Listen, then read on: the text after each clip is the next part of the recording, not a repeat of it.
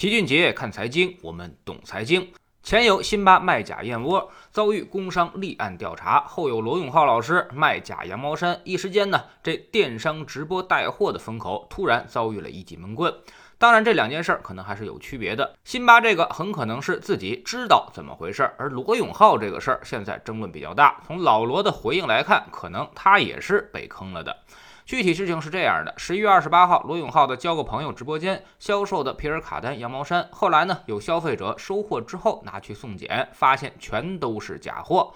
之后他们得到消息，然后呢，立即收回了几件产品，也去送检，确实如此，跟他们在直播前拿到的样品完全不一样。这里得解释一下，所谓直播带货，重点就是那个“带”字，也就是说是代理销售的意思，给大家推荐东西，而真正售卖东西的并不是他自己，真正售卖羊毛衫的是一家成都的商贸公司。那么这家商贸公司有问题吗？哎，可能问题还不是这么简单。他的货也是别人在供，涉及上海和桐乡两家公司。最后，罗永浩的声明里也说自己和成都的这家商贸公司都被这两家公司给骗了，他们涉嫌蓄意欺诈、伪造文书，而且已经向公安机关报案。而这两家供应商之一，上海的那家公司竟然还有脸回应。说是仓库发错货了，款式是一样的，所以操作人员搞混了，错发了一万件。这种话很难让人相信。当然，消费者可能管不了这么多，只关心自己赔偿的问题。老罗马上承诺三倍赔付，也就是说，你买一件羊毛衫赔你三倍的钱。对这件事儿呢造成了影响，深表道歉。对于以后怎么办，老罗也做了安排，说以后直播过程之中，他们销售每件商品都会自己安排人在不同地点、不同时机随机购买，然后主动送检，跟样品进行比对。不知道您听明白没有啊？这个逻辑可能有点复杂，不是我们替老罗说话，只是这个骗局呢有点防不胜防。假如我是罗永浩，然后有商贸公司找到我要跟我说一起卖货，我一看样品没问题，商贸公司的手续也完全没有问题，我们对这家公司进行了工商穿透，发现它都是正常经营的，然后我们就约定好，如果发现残次品，你必须要承担责任，给予赔付。到此为止，应该说我能够替消费者做的把关就基本到位了。我不太可能再往上进行追查了，因为再往上追查就没边了。供货商、制造商、原产地甚至原材料，这整个的供应链实在是太长了，不可能一个网络主播就能搞定的。从法律上来看，我们之间合作法律关系也仅仅到此为止。至于商贸公司从哪儿上货，这个跟我也没什么太大关系，那是商贸公司跟供货商之间的法律关系了，他对此承担法律后果。现在问题来了，那么这个商贸公司被骗了，理论上走法律程序也应该是这个商贸公司自己承担责任，跟老罗没啥关系，因为合同里已经写明白了。然后呢，商贸公司启动诉讼，对于造假的供货商给予追偿。但问题是，直播带货现在消费者都是冲着主播去的，所以你说这些都没有用，合法但是不合情理。所以我们看到，无论合同是怎么签的。罗永浩这次都必须自己赔钱，据说呢，他可能为这一单就赔掉了小五百万。那么这事儿有没有可能杜绝呢？其实是很难事先防范的。就好比你走在大街上，如果一个人铁了心要触犯法律，不计后果的拿刀扎你，那么你是很难躲避掉的，除非你压根儿就不出门。所以一旦什么事儿不计后果，面临刑事处罚的时候，那其实只能够事后补救。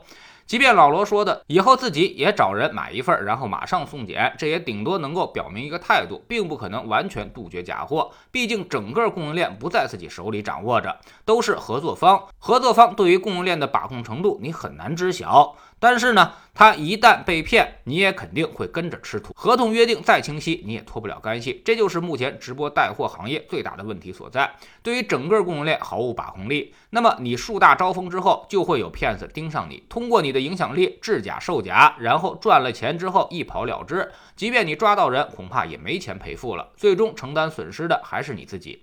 这次是羊毛衫还好，要真是食品保健品，万一吃出人命，那可真的更麻烦了。有些主播可能最终会因此而吃上官司。那么这个局最后怎么破呢？其实跟电商早期是一样的，一开始淘宝上一些小卖家也是质量参差不齐，最后就是劣币驱逐良币了。后来淘宝为了解决这个问题，就必须要压缩它的供应链。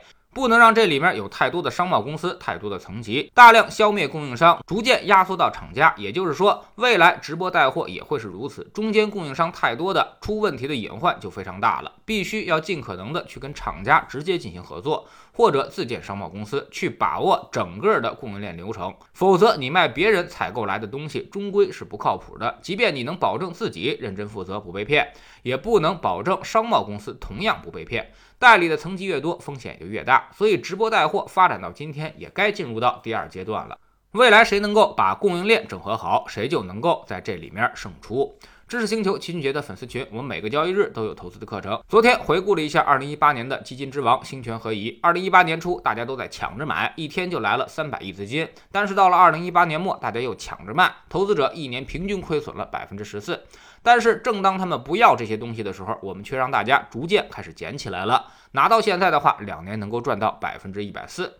那么我们能从中总结出什么规律呢？这类基金到底该去怎么买？为什么你买基金还能够赔钱？我们总说投资没风险，没文化才有风险。学点投资的真本事，从下载知识星球 P P，找齐俊杰的粉丝群开始。在这里，我们要让赚钱变成一种常态，让你明明白白知道钱到底是怎么赚到的。知识星球找老齐的读书圈，我们继续讲洛克菲勒留给儿子的三十八封信。昨天我们说到了如何获得别人的尊重，很多人呢都有这样的抱怨，发现别人不尊重自己，甚至因此发生了不少冲突。那么尊重这个事儿到底该怎么去获得？光靠言语的反击有用吗？其实恰恰适得其反。知识星球找老齐的读书圈，每天十分钟语音，一年为您带来五十本财经类书籍的精读和精讲。现在加入之前讲过的一百八十本书，您全都可以收听收看，算下来每本语音书呢才不到一块五毛钱。读书圈学习读万卷书，粉丝群实践行万里路，各自独立运营也单独付费，千万不要走错了。苹果用户请到老齐的读书圈同名公众号里面扫描二维码加入，三天之内不满意全额退款，可以过来体验一下。